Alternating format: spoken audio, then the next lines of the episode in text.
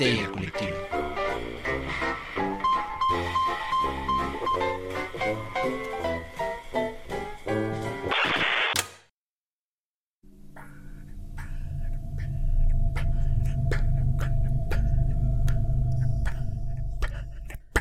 Esto es Histeria Colectiva, el programa donde Fernando Santamaría, el Dr. Braham y Ricardo Medina se sientan alrededor del círculo de invocación para abrir la caja de Pandora y volarse la tepa de los sesos platicando sobre ficción, magia, ocultismo, casos supernaturales, literatura y todo lo que tenga que ver con la cultura del horror. Buenos días, buenas tardes, buenas noches, donde sea que se encuentren y a la hora que se encuentren escuchando esto. Muchas, muchas gracias por donar un poco de su ancho de banda y dejarnos llevar todo el terror a sus oídos. Yo soy Fernando Santamaría y los saludo desde Evil Inc. en su sede central en Corporación Malito. Eh, pues nada, ya saben, este, esto siempre se graba en vivo, entonces, o sea, vaya, siempre lo grabamos, por eso siempre hay errores en el intro. Ese es nuestro sello para que sepan que estamos grabándolo. Entonces, este, pues nada, eh, muchísimas gracias por andar por acá. Antes de que entremos de lleno al tema que ustedes ya conocen, pero pues nos encanta hacerle la mamada en el intro quiero presentar a la barba más tupida de el poniente de la Ciudad de México. Ricardo Medina, ¿cómo estás? Hola, muy bien. Estoy muy bien porque está, bueno, no estoy muy bien. No, ¿para qué te miento? No estoy bien porque hoy estamos estamos desdoctorados. No, hoy, nos no han tenemos doctorado. Nos han desdoctorado. El, buen Chuntar Melquisede que está en un vortex eh, cambiando de sede. Entonces, eh, ya estará con nosotros pronto en cuanto arreglemos la Ouija que rompió uno de los goles para invocarlo. Eh, por lo pronto, Ricardo, ¿qué hay en la caja de Pandora? Oh my god, es mi momento de brillar, Hoy, hoy, oh, estoy muy nervioso. Hoy, la caja de Pandora tiene un pedal y tienes que picarle a ese pedal para que se abra y suene y salga luz y vemos, vemos así una plasta verde emerger de esa caja. Y porque vamos a hablar de Ghostbusters.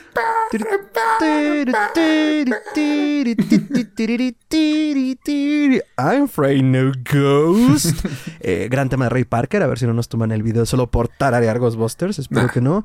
Pero eh, efectivamente, Los Cazafantasmas, la gran película del momento en los 80, 1984 si no me equivoco. Eh, se estrena Los Cazafantasmas. Ah, cambiando la fórmula un poco de las cosas que se estaban haciendo en el momento, eh, con un elenco de lujo en el sentido estricto de la comedia norteamericana, eh, y a un estilo que si bien no era puro Saturday Night Live, aunque sí, eran actores que habían sabido como plantear otras cosas y películas también desde sus propias trincheras que rompían como con ese tipo de comedia, o más bien podía ser más para un mercado internacional que un mercado local, ya hablaremos de eso. Eh, pero bueno, los cazafantasmas, eh, pues vamos a hablar de la saga, entonces... Sí. Eh, eh, pues Ricardo, los cazafantasmas, ¿qué onda? Pero vamos a hablar de la saga canon, ¿no? Y bueno, tal vez mencionemos lo no canon porque... Yo creo que... Ajá. Se puede, se puede mencionar. Eh, pues sí, vaya, es una película. Yo voy a ser bien honesto con ustedes. Yo llegué un poquito tarde a esta franquicia. De hecho, la vi por primera vez la saga el año pasado, justo contigo, Fer, de hecho. entonces, Mm, no siento esa nostalgia que muchos de ustedes sí sienten con, con, estas películas. Sin embargo, sí admito que son muy buenas y me pongo en el contexto de los tiempos para intentarlas disfrutar, intentar disfrutarlas así. Y creo que lo logro. Solo hay ahí algunos temillas que yo tengo que ya los iremos platicando. Pero a mí se me hacen muy buenas y también sobre todo, y creo que lo hablábamos esa vez que, que estábamos viendo la 2, ah, rescatan este tema de lo paranormal, de los fantasmas, en una época en la que casi no se hablaba de eso, güey. O sea, no era un tema trendy. O sea, sí estaba como un poquito debajo de la mesa. Creo que todos estaban más enfocados en el sci-fi y en, pues no sé, en otras historias tipo Jurassic Park, este, E.T., o sea, más como extraterrestres y ciencia ficción y no tanto en fantasmas o las cosas sobrenaturales, ¿no? Y eso se me hace muy bonito también. Eh, sí, perdón, es que eh, acuérdense que Historia Colectiva es el podcast de Gatitos en la Mesa. La productora general acaba de decir que no quieren que me vean, pero ya le dije que sí. Eh, si no saben de qué hablo, vayan a YouTube. Entonces, eh, sí. No sé si precisamente en ese momento se estuviera haciendo algo como muy sci-fi, pero sí era, o más bien, sí se estaban haciendo cosas muy sci-fi que desembocaron, por ejemplo, con, la adaptación de Jurassic Park en 1993. Eh, estamos hablando de que... Ajá. Ojo, porque seguramente van a poner en los comentarios, no es cierto, en los 80 obviamente se estaban haciendo los slash. Yo sé, yo sé que sí había terror, pero no en una escala blockbuster como este internacional, en donde pues el, tema central no solo es la comedia, sino la comedia alrededor de los fantasmas y lo sobrenatural. Entonces a eso me refiero yo, como estos grandes blockbusters gigantes. Boom. Sí, a ver, para mí Los Cazafantasmas fue como un parte de aguas en mi vida en cuanto a saber de películas, saber las películas, porque era una cosa que pasaban mil veces en tele abierta. Y pues me marcó como la línea para el tipo de comedia que me, que me gusta ahora incluso. Ah, creo que eventualmente se hizo como muy norteamericano, o más bien empecé a hacer las lecturas muy norteamericanas de tanto de estas películas como de las que se han hecho después. Porque además no sé si ustedes se dan cuenta, pero la comedia gringa es muy, muy gringa. Es muy local. Sí. Y es muy rara, o sea, si por un lado tienes como a un Mr. Bean eh, del lado de, de, de, de, los ingleses, que aunque es un humor muy británico, tiene situaciones muy universales. Uh -huh. eh, los gringos necesitan tener un Alec Baldwin vestido de Donald Trump haciendo chistes muy raros. Y les da risa. Pero volviendo a 1984, pues como bien dices, o sea, simplemente el box office, las ganancias que tuvo los Ghostbusters fue 204 Déjenme ver si sí es de la, de la original, porque de repente aquí Wikipedia me saca unos casas raras. Uh, denme un segundo. No, no quiero. Esas son tus fuentes, Wikipedia. Yo, fíjate que yo siempre he confiado un poquito más en IMDB. Siento que no es tan fácil truquearlos. Eh, sí, ahí la verdad me equivoqué. No era Wikipedia. Es como una iteración de IMDB mm, que se okay. llama Mojo, Mojo Box Office. Oh. Y te da los números como. Bo Box Office Mojo. Y te da como números muy bien puestos. Ah, ahí está. 229 millones 242 mil 989 dólares recaudó a nivel global en 1984, lo cual habla bastante bien de una película de esa naturaleza. Ya hemos tenido otras, otras conversaciones donde eh, sabemos que el cine de terror es el, el, el, el, género desdeñado dentro de las premiaciones y dentro de, del circuito. Del circuito de la academia. Oh, Incluso oh. le llaman o sea, a la gente que le gusta el horror le da pena y es como, ah, no, no, no, es que no es horror, es género elevado. Uy, es horror, no pasa nada. Pero entonces hacen esta combinación, eh, el guion y, y, todo este asunto viene de, de, de, la mano de Harold Ramis y de Dan Aykroyd. Rip. Que no, que no son ningunos, Harold Ramis fue el que falleció, que no son ningunos inventados, porque pues, ya tenían una trayectoria dentro de la comedia de la televisión y dentro del cine. O sea, el propio Dan ya había salido en una película con Eddie Murphy, que es el hijo pródigo de Saturday Night Live. O sea, si hay un comediante, yo sé, yo sé, yo sé. Estados Unidos, por eso hice el planteamiento desde hace rato. Wow, Eddie Murphy okay. es el hijo pródigo de Saturday Night Live, o sea, es el más exitoso, es el que alcanzó la cúspide y en muchos sentidos reinventó lo que se estaba haciendo en ese momento de comedia.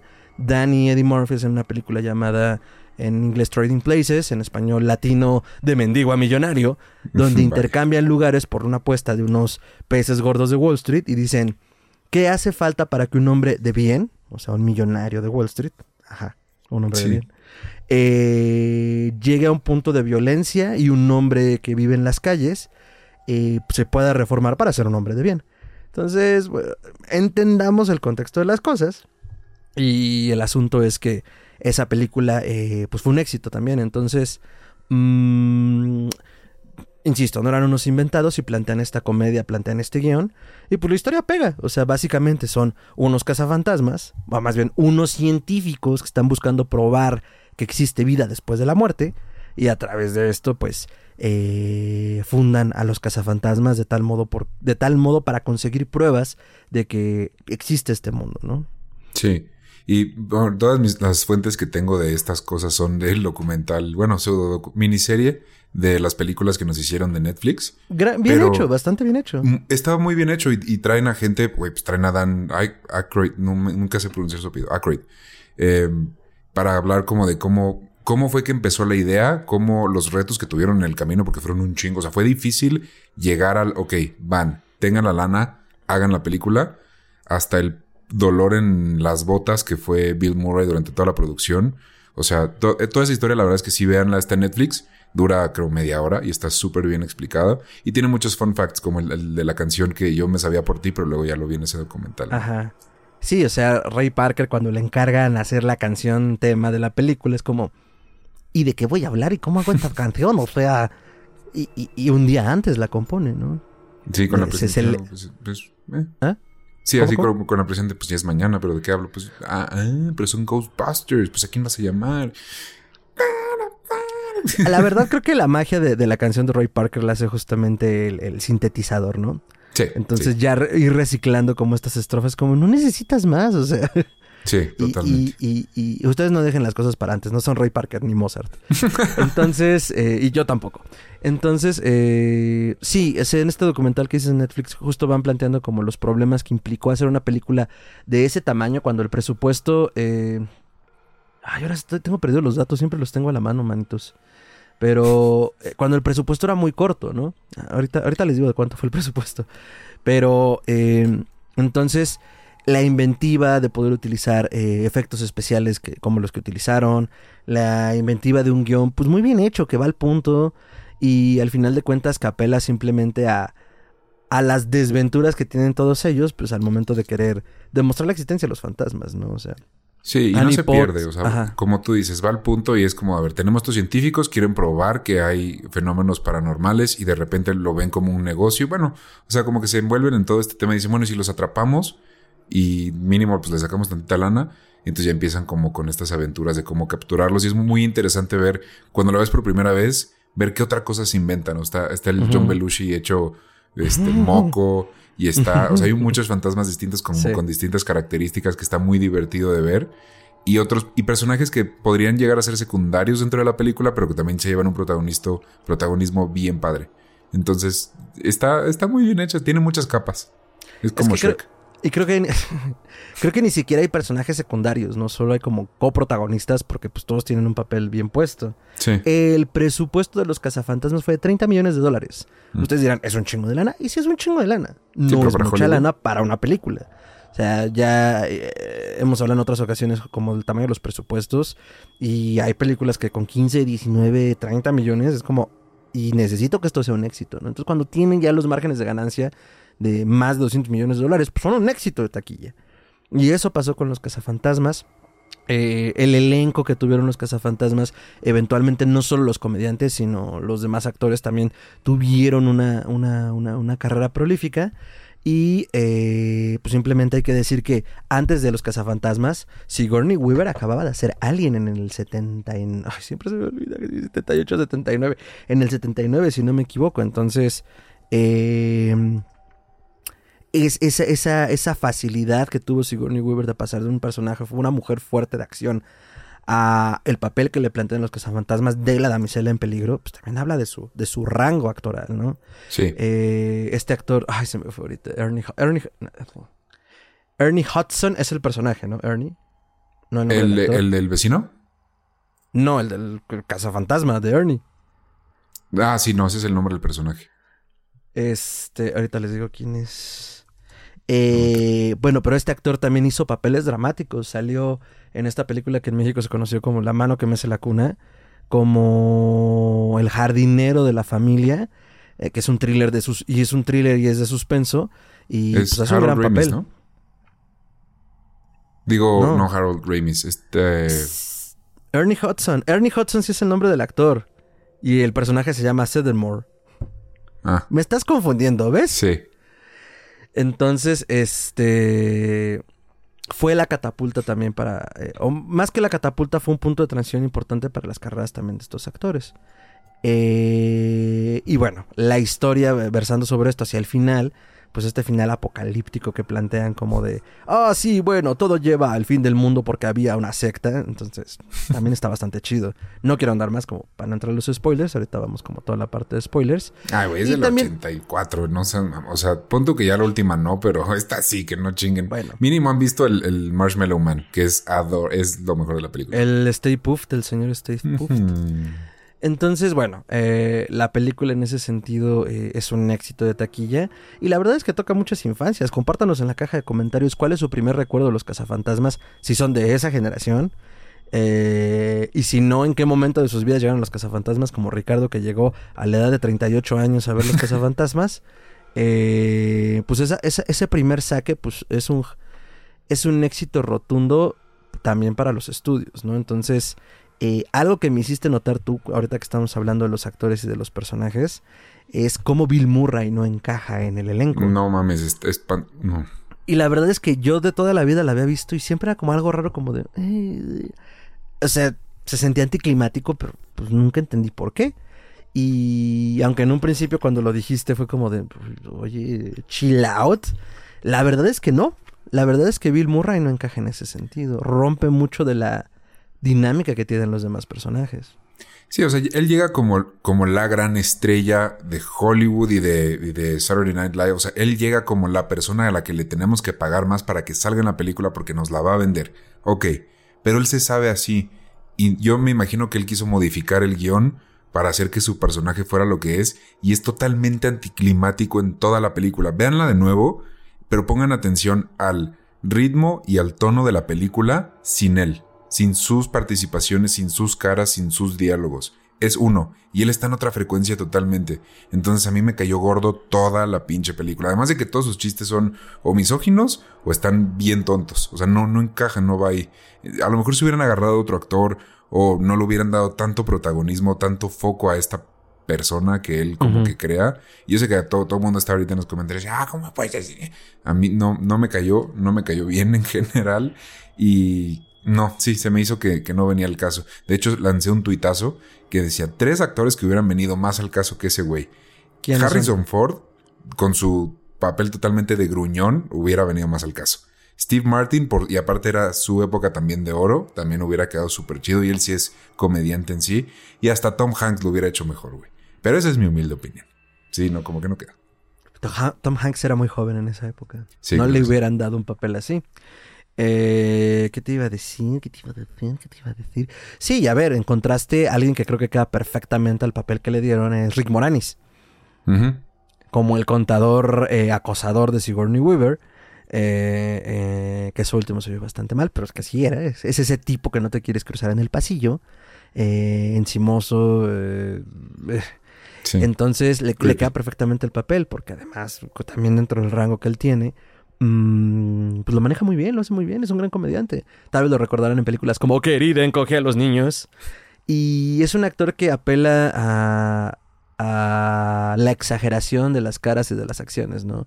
Sin llegar a Jim Carrey eh, y más personalmente a un tono de Mr. Bean, pues te logras, a pesar del tipo de personaje que es, logras hacer empatía con él como de, ah, o sea, esto le pasa entre su torpeza y mala suerte, ¿no?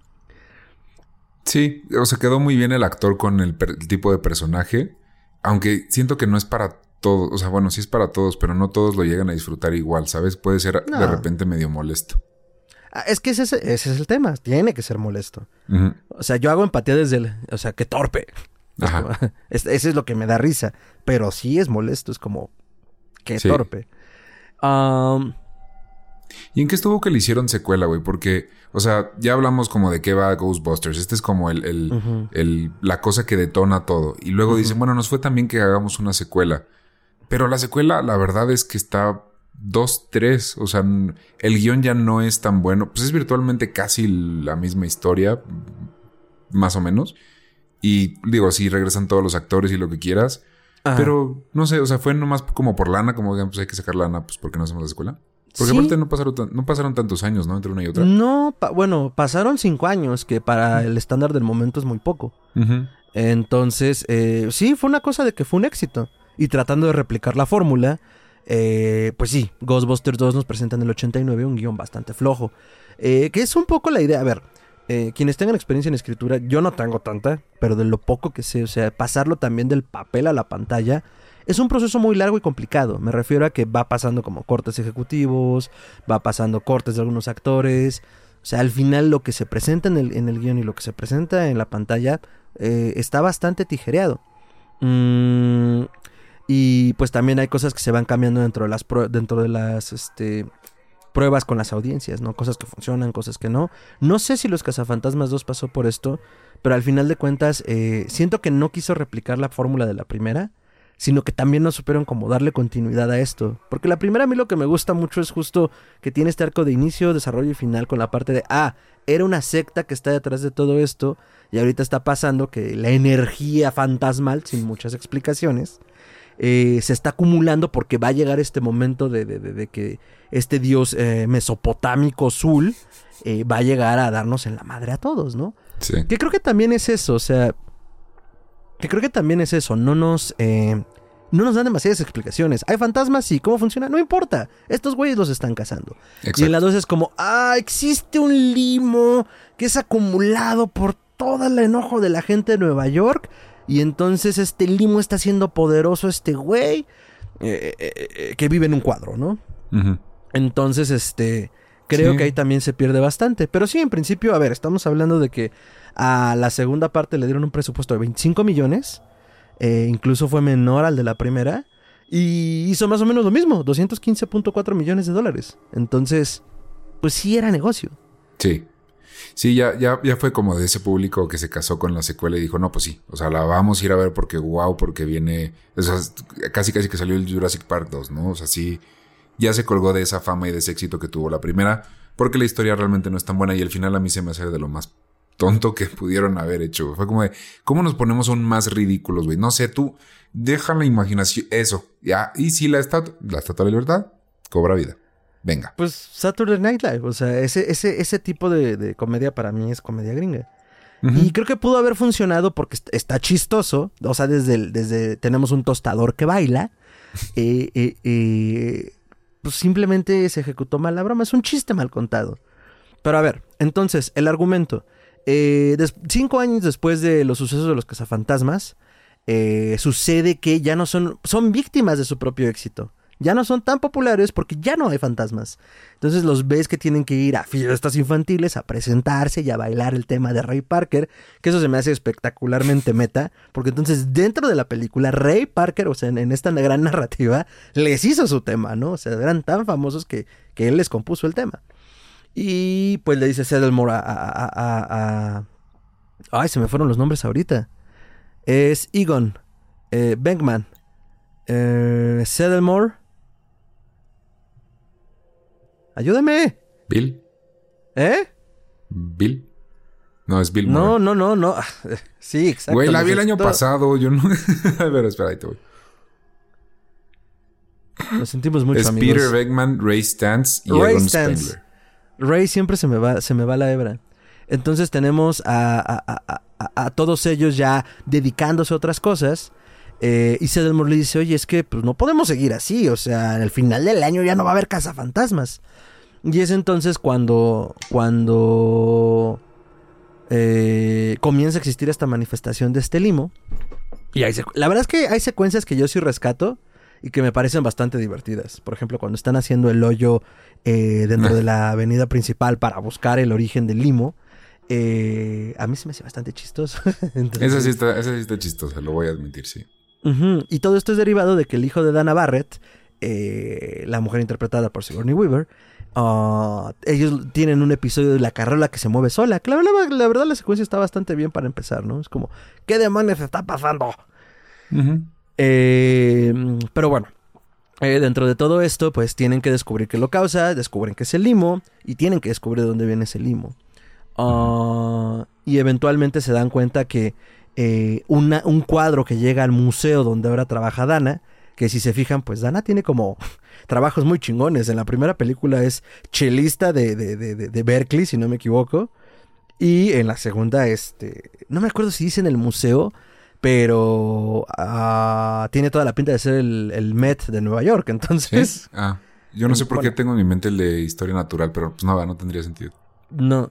Y llega este cuadro de gran formato, un óleo de Vigo el Carpato, o el Car de Carpathian, no sé cómo se traduce, el Carpatiano.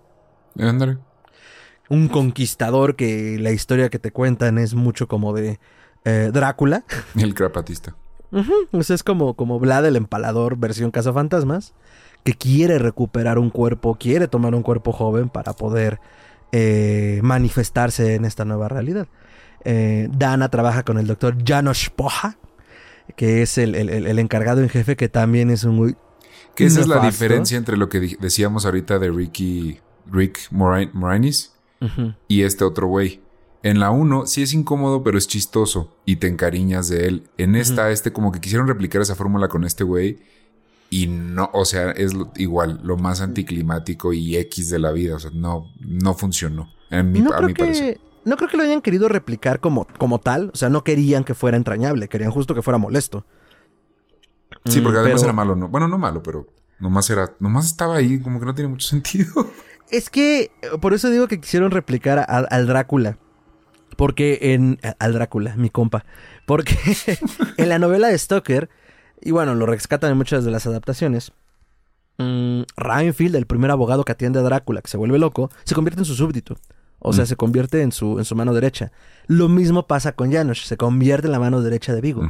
Porque entonces él es el quien quiere secuestrar al bebé de Dana.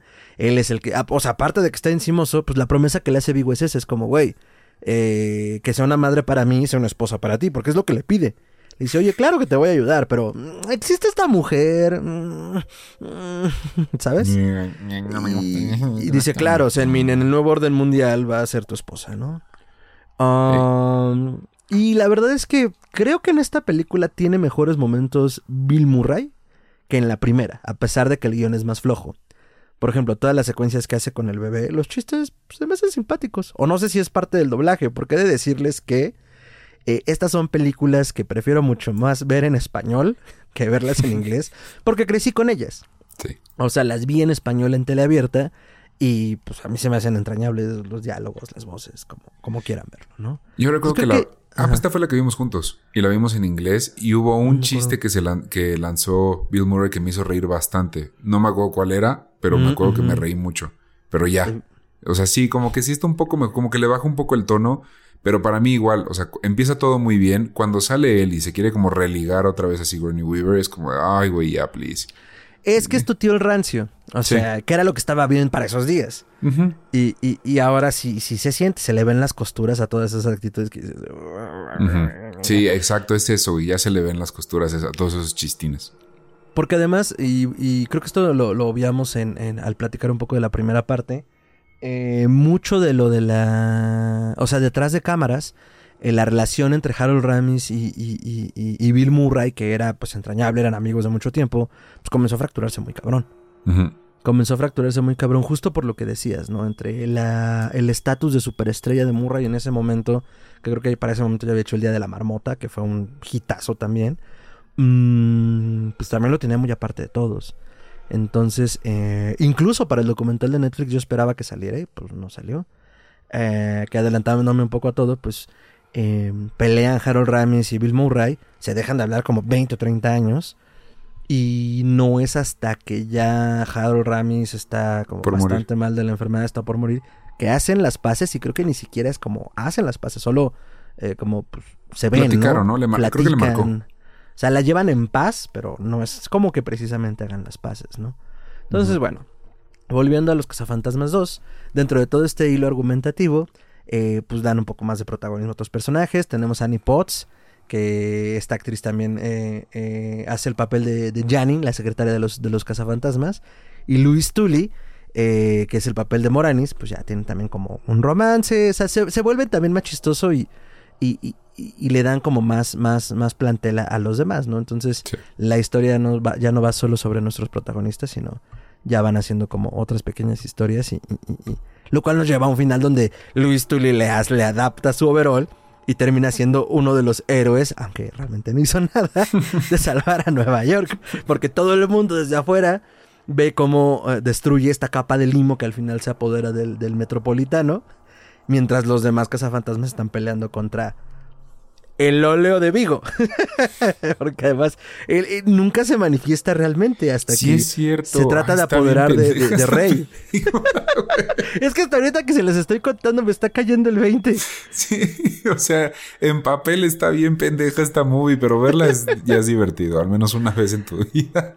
Sí, o sea, al final cuando Janusz logra secuestrar eh, al bebé y Vigo trata de apoderarse de él, en realidad se enfrentan con Janusz o sea, el problema es entrar al museo, enfrentarse a Janusz y medio enfrentarse a Vigo porque en algún momento, como siempre, eh, se pesca de rey para querer encarnar, ¿no? Al momento no quiere encarnar en el bebé y...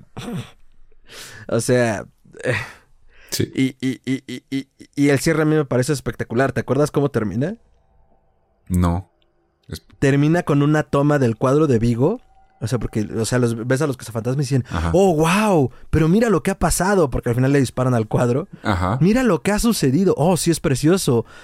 Eh, Egon como, Egon siempre siendo como el ñoño. Sí, sí, claro, es como un, un, un este, eh, dice dos, tres nombres de artistas italianos. Ujú. Y luego toman el cuadro y son estos güeyes con una pose entre clásica y renacentista, con togas griegas Ah, y el bebé sí. al centro, güey. Entonces, como, ¿qué? ¿Por qué cambiaría el cuadro así? No importa. Es no que tiene es- sentido, no hace falta que lo entendamos, pero es una maravilla. Sí. Y dentro de todo, pues justo Lobos vuelve a reconocer la ciudad, les hacen fiesta. Eh, eso, ¿no? Ah, porque incluso creo que en este es donde los encierran, ¿no? Porque justo Sí. quieren como acercarse al alcalde. Por ahí fue el chiste que me hizo cagar de risa. Algo que están en la cárcel y algo le dice al. Pues es como el. el al- no es el alcalde, como su achichincle, que es el que los quiere encerrar. Que es como su, su enemigo ahí de político. Pero. Sí, güey, pues al final, mira, o sea, es, es un. No te voy a decir es una digna secuela porque no es mejor que la original. Pero pues ya también de algún modo se hizo un clásico. Y en mi opinión es raro que una secuela también se haga un clásico igual que la original. Le pasó a Star Wars, le pasa a esta. Per- ¿Perdón? ¿Qué le pasó a Star Wars? Que, que las secuelas también ya son un clásico, güey. O sea, Ah, sí, el sí, Imperio sí. contraataca es un súper clasiquísimo y hay quien dice que es la mejor de Star Wars. The Ghostbusters, vuelvo y repito, no es mejor que la original, pero ya también es un clásico. Ya las ves. Si ya viste la 1, ya ves la 2. No es como de, no, y la 2 no, ni vale la pena. Le preguntas a un fan y te dice, no, si ve las dos, güey. y eso, eso me parece que está chido. Ah, sí, eh, sí, estoy totalmente de acuerdo. Entonces, eh, y luego pasan 30 años y nada. Sí, ahí murió. Pues también por la pelea de estos dos cuates, ¿no? O sea, fue como de, mira, ya, ya pasó lo que tenía que pasar, ya se pelearon, no se están hablando. Creo que Aykroyd lo estaba intentando. eh, Él fue como el que mantenía la, la llama viva, ¿no? Fue como de, sí, Sí, sí, lo queremos hacer. Lo escribieron entre Ramis y Aykroyd, entonces era como, güey, pues hay que darle continuidad. De hecho, tengo entendido que había un guion para Ghostbusters 3, ¿no? Sí, sí, ya estaba puesto. Pero no, y no, y no, y no, hasta 2016.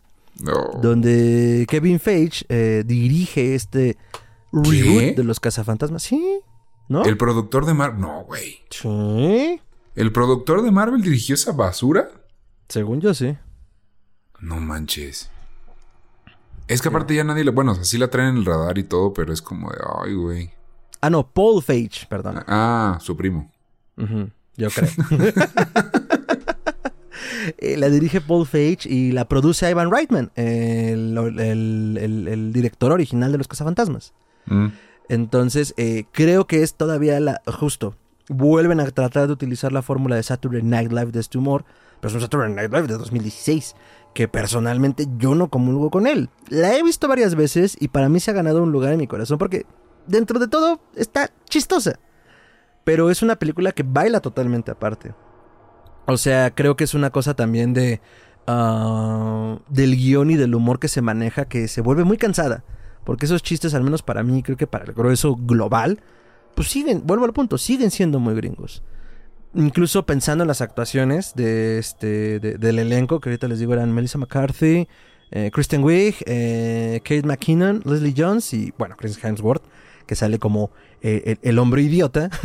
Ay, no. Eh, me parece que algo, no lo hacen mal, pero los papeles están dentro de una exageración y, y momentos también muy anticlimáticos que son parte del guion.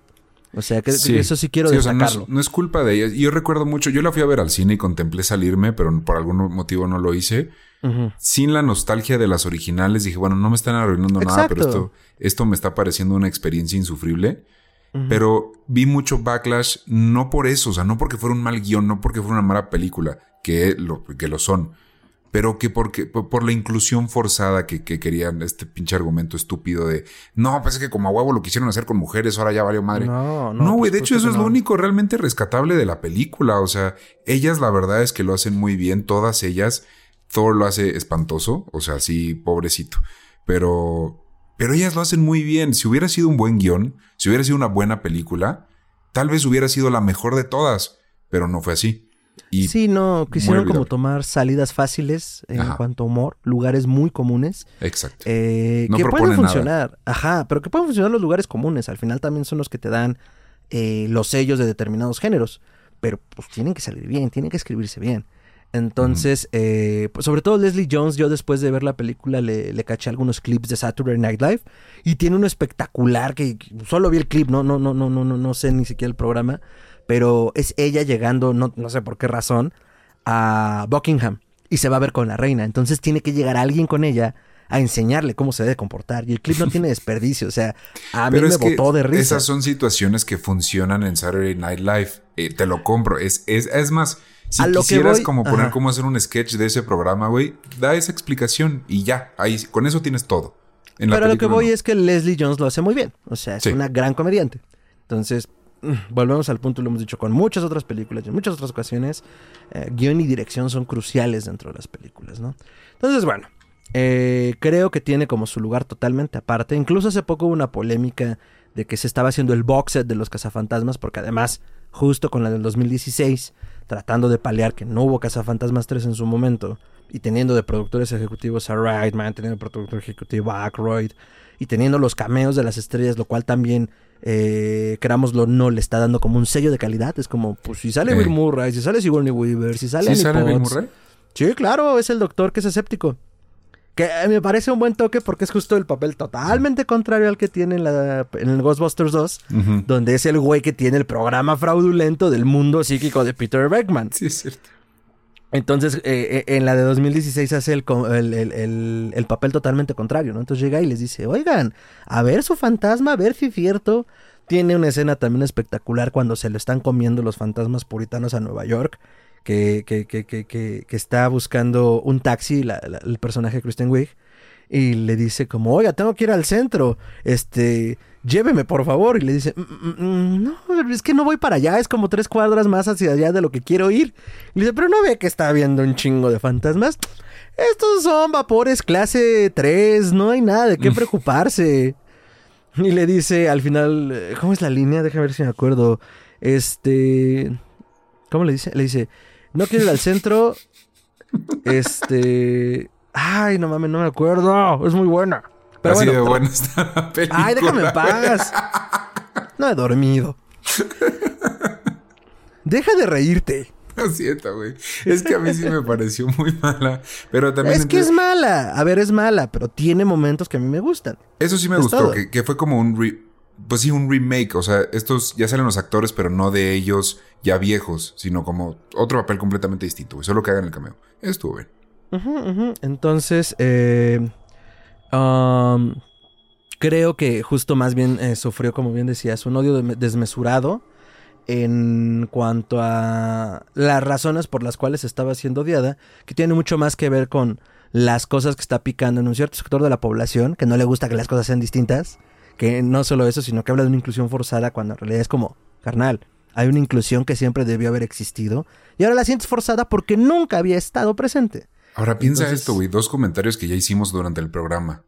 El humor original de Ghostbusters es muy rancio, es muy de viejo rancio.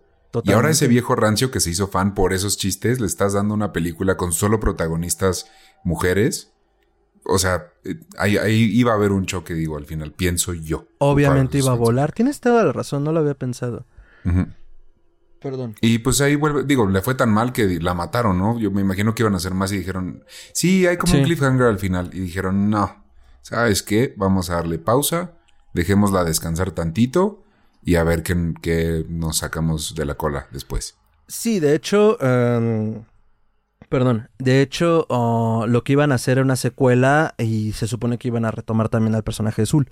Porque tiene una escena post créditos mm. donde están oyendo, no sé si están haciendo una cosa y de repente eh, Patty, el personaje de Leslie, les dice, a ver, oigan, escuchen esto y se escucha Zul. ¿Qué demonios es Zul? Y ahí mm. corta, ¿no? Pero exacto, entre las críticas y, creo que también los números en taquilla no, no le favorecieron, ahorita les digo. Eh, pues decidieron cortar eh, esta nueva, pues no sé qué iba a ser, si trilogía, lo más probable, pero deciden cortar esta nueva saga y, se queda enfriando hasta 2020, que en realidad creo que tuvo que haber pasado en 2019 y se estrena Ghostbusters Afterlife. Ah, sí, pues la pandemia la retrasó, tienes razón. Entonces, este... Eh, pues eso es lo que pasa con, con, con, con, los cazafantasmas, ¿no? Entonces luego tenemos esta secuela que aquí, perdone, voy a hacer este corte, eh, digo no corte, corte, o sea, banderita de spoilers, porque pues a lo mejor ahora sí hay gente que no haya visto esta secuela. Eh, bueno, secuela, reboot, remake, como la quieren llamar. Entonces, si no la han visto, pues vayan a verla y luego regresan. Spoilers. Totalmente. Eh, y bueno, eh, nada más para cerrar la parte de 2016. Ah. ah, el presupuesto fue de 144 millones de dólares. Y Wow. eh, la recaudación global fue de 229. Entonces dirás, ah, no le fue tan mal. Pues ganaron algo. Pero dentro de los márgenes de ganancia actuales, o sea, pensando en que hicieron, en teoría, sin contar inflación y todas esas madres, la misma cantidad que las anteriores, por el presupuesto invertido no se les puede considerar, no se le puede considerar un éxito, al contrario, Claro. salieron raspados. Porque Ujú. además pensemos en que el presupuesto dice 144 millones, en teoría incluyendo todo lo que tiene que ver con la producción, marketing, o sea, todo. Pero aún así hay otros gastos que no se consideran y más bien, al final lo que quieren los estudios es ganar, ¿no? Sí, y muchísimos. Entonces- el triple de lo que invirtieron. Ajá, pues, que también es una tontería ejecutiva, ¿no? O sea, hay películas que... Eh, deberíamos hacer también un especial de películas que no fueron exitosas de horror y que luego se hicieron de culto. Pero hay películas que en el momento de que se estrenan no, no dan una. Y, y- y- y- y las desdeñan y, son películas malísimas por los números. Pero con los años se reivindican y se, se vuelven de culto. Entonces, bueno. Ahora, Ghostbusters Afterlife.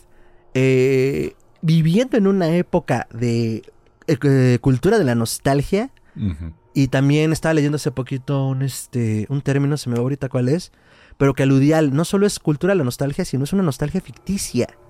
Por ejemplo, eh, brevemente, lo que hace Stranger Things Ajá. es mm, eh, escenificar los ochentas según los Doffer o según la visión de Netflix, para que gente como tú y como yo y todavía más jóvenes eh, añoren una década de la que no fueron parte. Y no solo eso, sino que la gente que vivió los ochentas añore una década de la Que que, no sí fue parte, pero que no la vivieron así, Ajá. ¿sabes? O sea, como una, una, una, eh, sí, una reestructuración de cómo se supone que fue. Me, me Entonces- mamó. este, no sé si hay un término. Si Sí, sí hay un término, se me fue ahorita, es que iba a decir como neo, neonostalgia, pero no, no es cierto, es este... Ah, lo busco. Ah, no, no, no, no, es una cosa que hasta me pareció como, órale. Bueno, pero entonces eh, Ghostbusters Afterlife creo que no, o sea, no, no apela a eso porque se ubica en una época contemporánea, pero sigue apelando a este mercado de la nostalgia donde por supuesto, y como tú dices, ahora no solo es por el éxito de la saga, sino porque me están dando 30 años después una película que no, no me pudieron dar, que en 2016 trataron de sustituir y ahora está sucediendo. Siendo muy honesto, a mí no, no me pareció muy buena, pero por todo lo que les acabo de decir, yo la veo una y mil veces. Sí. O sea, Yo- forma parte de algo que sí voy a ver. Yo creo que tiene un, un acierto crucial de por qué a mí sí se me hizo muy buena. Porque dejó de querer ser comedia. Dijeron, no, esto no va a ser una Mm, comedia. Va a ser una película de nostalgia, slash aventura infantil de algún modo. O sea, es como de aventura. Pero ya no busca ese chiste forzado, ese chiste de Saturday Night Live. Ni siquiera es comedia. Tiene un par de chistines aquí y allá porque Marvel nos ha hecho daño. Pero en realidad no están tan mal ubicados. O sea, eso, eso me parece que es su más grande acierto. Y sí, como dijo Fer, pues, güey, tienen un chingo de referencias y de efectos visuales ahí bastante padres que hacen que te, te acuerdes de las viejitas, Mm. pero ah, te quedas centrado en la historia de esta. No se me hizo nada propositiva, eso sí. O sea, no, no trajo algo nuevo, una nueva línea de historia, un personaje que digas, wow, qué originales. No, pues es la hija de. ¿De, de quién es? ¿De, de Bremer? Egon, eh, Egon Spangler. De Egon. Es la hija de Egon y sus nietos, que a, la- a los cuales les hereda. Y ahora, y ese, y ese hombre, o sea, el actor muerto, güey. O sea, ¿cómo lo iban a hacer? De hecho, la dirige su hijo, ¿no? Eh, a ver, vamos por partes. A ver, sí, vamos a regresar. Mm, primero, corrección. Eh, se iba a estrenar en 2020, Ok. justo el todo el rollo pandémico, la retrasó a 2021. Yo ahí traía Mm. mal lo- los números. Y la dirige Ivan Reitman, el hijo de eh, Jason, eh, perdón, la dirige Jason Reitman, el hijo de Ivan Reitman, que era el director original, lo decíamos hace un rato. Entonces, Ajá. Jason la dirige, eh, Harold Ramis ah, fallece en 2017, creo. Lo cual, pues, había imposibilitado que a lo mejor se siguiera esta línea argumentativa. Eh, no es cierto, perdón. Harold Ramis fallece en 2014. Esta línea argumentativa que a lo mejor tuvieran originalmente. Y entonces aprovechan la muerte de, de Ramis para darle un giro al guion y hablar de su familia. Y siento que sí es propositiva en cuanto a la historia. O sea, difiero contigo ahí un poco. Porque es como, ok, no solo eso. Vamos a darle un giro de la comedia más al drama y al suspenso eh, con toques de comedia. con un toque natural de comedia. El hecho de que metan a Paul Rudd en, en, el elenco habla de eso, que quieren darle ese toque donde una situación seria se puede tornar cómica muy rápidamente. Y eh, pues más bien entonces es como pasaron de no dar explicaciones a solo está sucediendo esto como comedia de, ocasión, como comedia de situación, a tenemos ya una historia mucho más profunda. ¿Qué crees? Nuestros personajes tienen historia. Y no solo eso, sino que después de que los dejamos en, en 1989, pasaron cosas. Porque además después nos damos cuenta que Annie Potts, que era del interés romántico de Egon en la primera película, en la segunda es de, de, Tully, y acá es como, no sabemos qué sucedió, pero Annie Potts y él tenían una relación eh, de cierta naturaleza, pero no eran pareja, ¿no? Porque entonces vemos que existe la hija de Egon y que pues, incluso no conocían a Annie, ¿no? Entonces, uh, y, esta relación complicada que tiene la, hija con el padre, que nos damos cuenta que Egon llevaba años en esa granja y que se le tiraba de loco, no solo por el pueblo, no solo por su hija, sino por sus propios compañeros. O sea, todos ya habían cambiado de giro y, aislaron a Egon, ¿no? Entonces eso ya le da una profundidad donde estos personajes que yo amo son humanos. o sea, más allá de los comediantes y, del personaje que me han planteado, tienen ya un drama. Creo que es una buena apuesta que no se resuelve bien, o sea, al final queda como muy por encimita. Pero al centrarse también en los nietos, sobre todo en la nieta de Egon, que es donde gira, gira alrededor todo, eh, pues está padre, o sea, porque están creando un personaje con el cual van a reivindicar a un personaje de la saga original, y entonces así ya le puedes dar una continuidad. En pocas palabras, o sea, en la de 2016 nos quieren dar esta nueva sangre que no funciona. Es como, ok, no querías esta nueva sangre. Vamos a justificar narrativamente que se continúe con esta saga, ¿no? ¿Quién la va a continuar? El nieto, la nieta de Egon. Que es algo que, por ejemplo, Indiana Jones nunca concretó. Cuando se hace Indiana Jones y la calavera de cristal, eh, el personaje que encarna, se me va ahorita el nombre del personaje, pero que encarna Shia LaBeouf, que es el hijo de Indiana Jones. Henry. Henry. Sí, Henry Jones. Ah, pues claro, se llaman iguales Henry Jones III. Es que, pero ves que toma el nombre de Mott. Bueno. Um, no lo concretan, ¿no? Al final no, sueltan la franquicia. Porque esta última escena con la que cierra la calavera de cristal del sombrero yendo hacia Henry, eh, eh, eh, al final lo toma nuevamente Indiana y, lo agarra, ¿no? Que ahora vamos a tener Indiana Jones y el tour de la silla de ruedas de acero, pero bueno. Entonces, acá, la, acá sí, argumentativamente al menos, sueltan a la saga y dicen, bueno, ahora vamos a ver qué hacen ellos, porque entonces tienes al nieto, a la nieta, al amigo, que se llama podcast. Güey, es que, es que fueron, o sea, cuando yo digo que no proponen como que algo nuevo es porque ahorita, justo en la época de la nostalgia, pues ya todos estos como que tropos ya los han estado sacando. El amigo chistoso, la hija inventiva, el niño que le vale madre, que es como ya el adolescente. O sea, me refiero a que ya los, ya los hemos visto antes en otros contenidos. Ah, pero aquí los cuadran muy bien y los hacen muy bien y los desarrollan muy bien. Porque si tienes un personaje que empieza en un punto y acaba en otro. Y aprenden cosas en el camino. Muy chido. Y como bien dices, reivindican a sus personajes bastante, bastante bien. Eh, digo, a los que pueden, ¿no? Porque pues también uno de ellos sale como tres segundos al final y da igual. Pero. ah, ya, ya te entendí. Pero tipo Star Wars no lo supo hacer, Indiana Jones no lo supo hacer. O sea, todas estas franquicias que están trayendo a sus héroes originales. Para pasar la batuta, además, que es además, ni Jurassic Park tan mucho menos lo supo hacer. O sea, ellos, esto sí. Y eso me parece también muy bonito. Además, con las limitaciones que había por, por la muerte de este actor, pues lo supieron resolver también muy bien. Muy caro, me imagino, pero pues muy bien. Que fíjate que, que fíjate que con eso sí tengo sentimientos encontrados.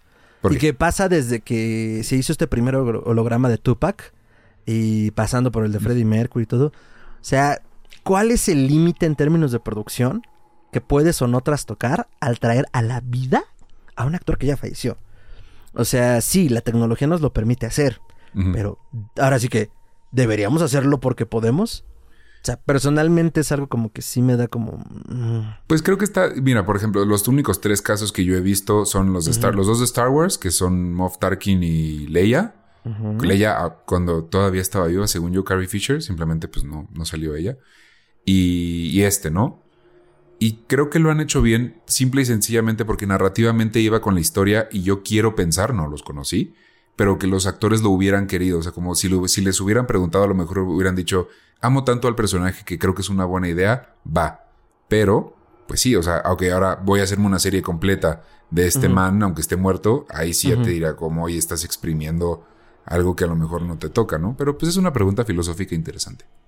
Eh, sí, o sea, más allá de filosófica, o bueno, sí puede de, rayar en lo filosófico, o sea, es una cosa de qué estás dispuesto a hacer por dinero, o sea, desde Hollywood. Ah, bueno. que te diré que lo que sea, ¿eh? Pero, me gusta, pues y me gusta como lo planteaste, me gusta pensar que los actores les habría gustado. Sí, pues creo que eso me puede dar un poco de paz mental. Pero sí, volviendo a la parte de, de, soltar la batuta, o sea, creo que narrativamente lo logran y también creo que apelar a la nostalgia les funciona porque no se trata de reinventar el hilo negro. y si lo vas a usar, pues, pues trata de dar esa transición, ese pase pacífico tanto para las audiencias como para la historia. Entonces creo que la historia la cuadran bastante bien, sin arriesgarse demasiado. Y, es una buena película en términos como muy generales, ¿no? Sí, o sea, si, si la están, te decir, si la están pasando en la tele, pero pues yo ya no veo tele, pero si me la encuentro un día en Netflix de que no tengo nada que ver, ah, la Creo que está en Netflix. Cool. No sé si en Netflix o en HBO Max, pero pueden verla en alguna plataforma. Ahorita está en, plataforma. Y, y, la verdad me gusta como, y que es algo que han hecho muchos otros, otros, este, otras series y otras películas, reivindicar el formato. O sea, a ver, el podcast ya es parte de, del consumo en masas y pues, a lo mejor algunos pensarán que es una tontería, pero no.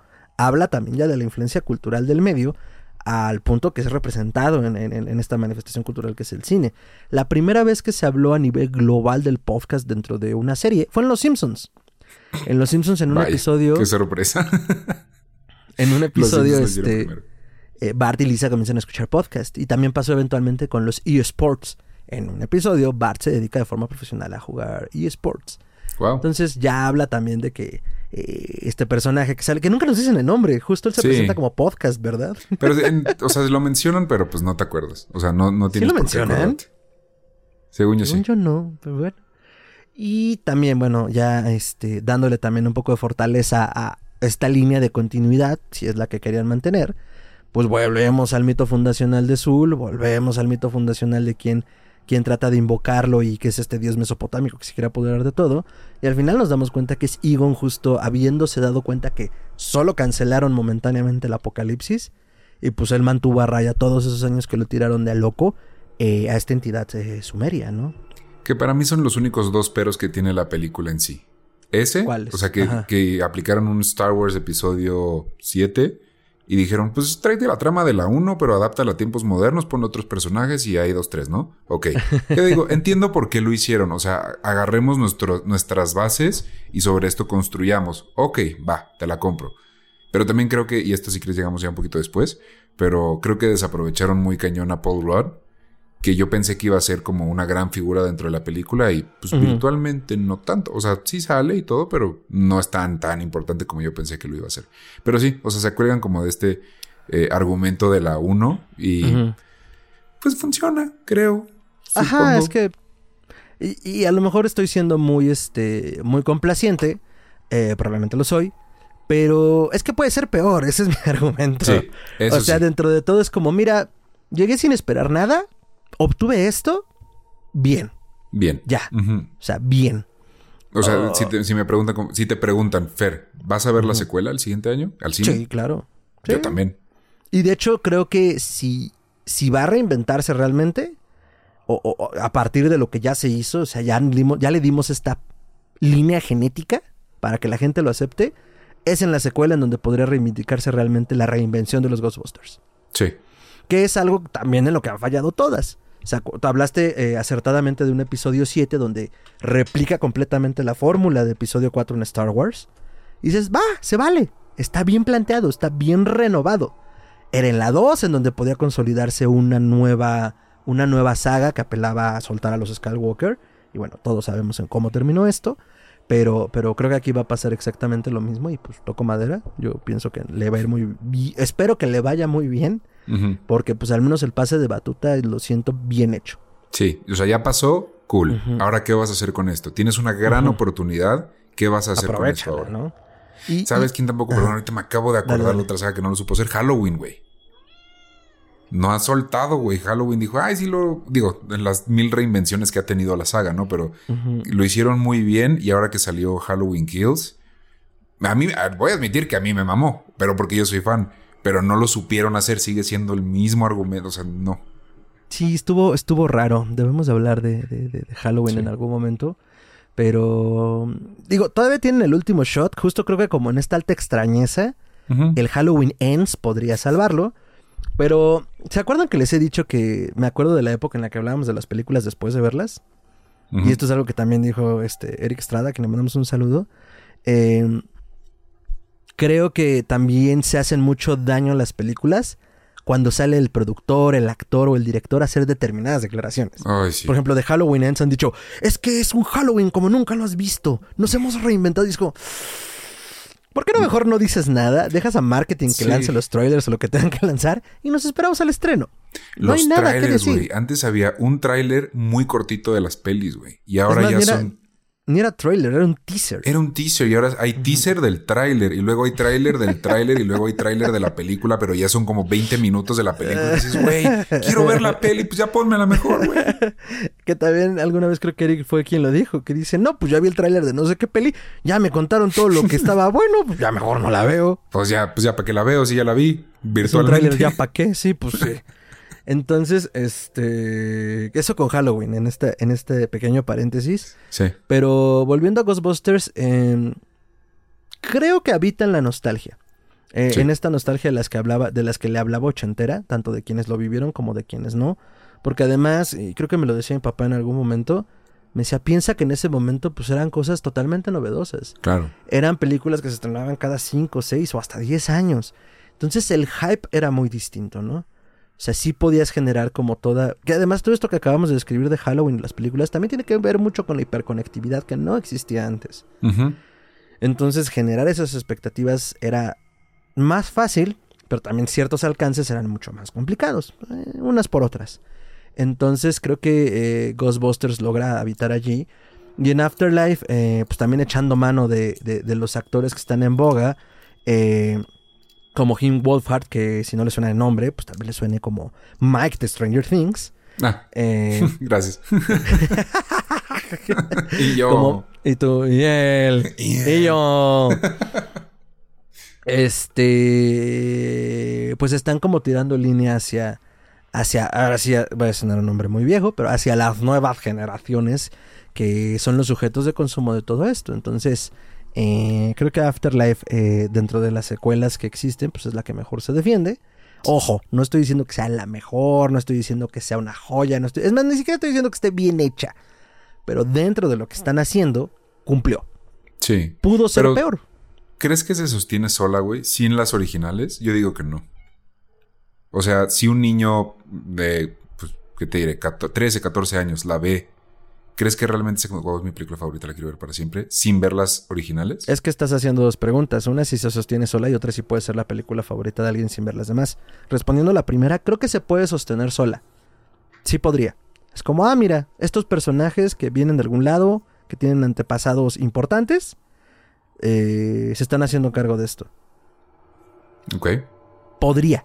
Podría sostenerse sola. Pero ya justo con todas las ligas que tiene anteriores ahí podría perder puntos, porque aunque hablen de Zul y te den como una nueva faceta de, lo que era el culto, sí siento que sí hay dos, tres cosas con las que tendrías que religar con la saga original. Que pueda ser la película favorita de alguien en este momento, lo veo un poco más difícil. Lo veo un poco más difícil porque no es entrañable. O sea, los personajes, eh, la historia, eso es a lo que voy con lo que no está bien hecha, pero puede funcionar. Pero pues también lo estoy diciendo desde alguien que añora a los cazafantasmas. Crecí con los cazafantasmas. Forman parte de mi educación emocional fílmica. ¿Sabes? Pero pues por ejemplo, yo, tratando como de proyectarlo, de si yo tuviera ahorita 15 años, o bueno, menos, la edad de los personajes, entre 12 y 17, eh, pues no sé si me identificaría con alguno. Digo, hice, hice el comentario en Instagram, ¿no? Que eh, yo podría haber sido podcast si hubiera crecido en esta época. Y sí, Sí. Pero, pero, pero, pero no sé. O sea, al, final de cuentas no sé si realmente hubiera conectado con el personaje. Siendo yo un niño, ¿no? ¿Tú? ¿Qué piensas entonces? Yo no creo que sea ese, ese objeto de consumo masivo que querían que fuera o que quieren que sea. Ok. Como si, por ejemplo, lo es Jurassic World. O sea, esa sí fue una saga que logró volver a ser esa venta de juguetes masiva. Pero. ¿Todavía venderán juguetes así? Yo ya estoy desconectado de eso. Sí, güey. Bueno, de las veces que he ido yo a las tiendas no voy a soltar marcas porque no nos pagan, pero siempre, siempre, siempre hay mínimo un estante donde hay juguetes de Jurassic World, güey. Los Velociraptors, los T-Rex. Eso me gusta, digo. Si los ves y dices, ah, estaba más chido con el que jugaba yo, güey. Pero, pero pues la neta dices, bueno, pues qué, chido que se logró, ¿no? Igual, tipo Lightyear también tiene mil juguetes. Pero no creo que Ghostbusters llegue así. Pero yo sí creo que se mantiene sola. Es decir, o sea, si un, chavo o alguien, o yo, por ejemplo, güey, que, que, me lo hubiera echado sin ver las otras dos, porque pues realmente no las había visto, si te hubiera dicho, güey, sí lo disfruté. O sea, no ubiqué las referencias, no sentí la nostalgia, no lloré al final, pero la disfruté como peli, o sea, se me hizo entretenida. Y creo que pues bajo ese, bajo ese espectro, pues cumple. Y cumple como película sola slash secuela. Sí, siento que al final sí tiene lo suficiente para generar interés en quien lo quiera. De visitar las anteriores, ¿no? Decir, ah, mira, hay una película de los ochentas de estos güeyes. A ver. Ah, los viejillos esos jóvenes. Ah, a ver. bueno, eso con los cazafantasmas. Entonces, eh, pues ha sido un viaje muy ectoplásmico a lo largo de, eh, madre mía, casi 40 años de historia cazafantasma. Eh, sé que dejamos muchas cosas de lado, sé que no podrán estar de acuerdo con todo y no tienen que estarlo, eso es lo bonito de, esto. Y nos encantaría escucharles sus opiniones de la saga, de lo que dijimos o de lo que ustedes gusten aquí abajo en la caja de comentarios. Y por lo pronto, eh, pues, comentarios de cierre y redes, Rich. Y recomendaciones si tienes alguna. Yo les si son fans de la saga o de esta última o lo que quieran, sí les recomiendo que se echen ese episodio de las películas que nos hicieron en Netflix para que vean cómo se hizo, cómo se armó la peli. Y la verdad es que está bastante interesante y tiene muy, buenos fun facts. De las películas, sí. recomiendo ver Afterlife. No puedo decir que recomiendo ver las originales, simplemente y sencillamente porque yo no puedo decir que las volvería a ver. O sea, ya las vi una vez, ya cumplí con el, el check de la bucket list, listo. Con el bucket list, ajá. Pero, pero, pues sí, y si les quieren dar una oportunidad, la neta es que si las ven, están chidas. Eh, y mis redes son arroba tiranosaurio en Twitter e Instagram, donde estamos platicando de esta y otras sagas y otras, otros contenidos y dando mi opinión que nadie me pidió eh, de muchos modos y formas y así. Excelente. Pues yo en relación a la saga eh, les puedo decir que... Eh, yo sí recomendaría las primeras dos, no solo por una cosa de bucket list, sino porque ayuda a entender un poco cómo funcionaba el cine en esa época, eh, también lo que vino después, o sea, también en esa época se estaba filmando eh, Evil Dead de Sam Raimi, que si bien al principio no era una cosa como tanto de comedia, sí la tenía y eventualmente se volvió un despedorre muy gracioso, todo alrededor de Bruce Campbell, el hombre, el mito y la leyenda, ¿no? Entonces, que interpreta a Ash dentro de la saga de Evil Dead. Mm, que creo que también habla mucho del terror o de lo paranormal no tomándose tan en serio y que era una manera más sencilla de poder plantear eh, ciertos géneros y ciertos argumentos en ese momento. Mm, entonces pavimentaron bastante el terreno como para poder luego presentar otro tipo de productos que la gente pudiera, como bien dijiste, consumir de forma masiva y que pues al final funcionaran. Mm, recomiendo en realidad toda la saga porque pues eh, da mucho de sí, incluso la de 2016. Esto me costó como dos años poder apreciar la de 2016 como sin prejuicios y sin tantos tapujos y decir, bueno, está, está simpática. Para mí. Está y pues eh, creo que al final de cuentas, si nos van a dar una secuela de Afterlife, eh, yo hago ya con este tipo de películas que apelan a la nostalgia lo que empecé a hacer porque lo aprendí con Star Wars. Si no espero nada, mm. no me voy a decepcionar. Y me va a ayudar muchísimo a ver el producto como de una forma más limpia y, decir, bueno, ¿qué me ofrecieron? ¿Qué me dieron? Y, con eso plantear un poco como mi, gusto o, mi apreciación de la película. Entonces, eh, retomo un poco lo que decíamos hace rato. Creo que tiene una oportunidad. Ghost Corps, que además me mama el nombre que le pusieron como esta productora. Eh, quiero pensar que está en asociación con Sony, o que es una derivación de Sony. Pero Ghost Corps tiene una buena oportunidad para en esta secuela como replantear y reformular hasta donde se permitan a los cazafantasmas, ¿no? Entonces, la verdad yo lo espero con, mucha emoción y pues a ver qué pasa. Eh, me pueden encontrar como arroba mantrasayos con la tiene doble al final en Twitter y en Instagram. Y pueden seguir Historia Colectiva Podcast en todas las redes como podcast.histeria en Instagram, Podcast Histeria en Facebook y en Twitter. Nos pueden hacer llegar todos sus comentarios, añadiduras y sugerencias a historiacolectivapodcast.gmail.com mm, o a los inbox de nuestras redes. Eh, también nos pueden seguir eh, más contenidos en historiacolectivapodcast.com. Entonces, este, pues ya lo saben. Eh, muchísimas gracias por llegar hasta acá. nos encanta leerlos, nos encanta que nos sigan. Piquen la campanita, dennos follow si nos acaban de encontrar. Y pues ya saben, róbense los celulares de todos sus amigos para darnos follows y luego devuélvanlos. Y recomiéndenles su episodio favorito. Eh, muchísimas gracias por escucharnos, Ricardo, audiencia. Nos vemos en la siguiente emisión. Hasta entonces. Adiós.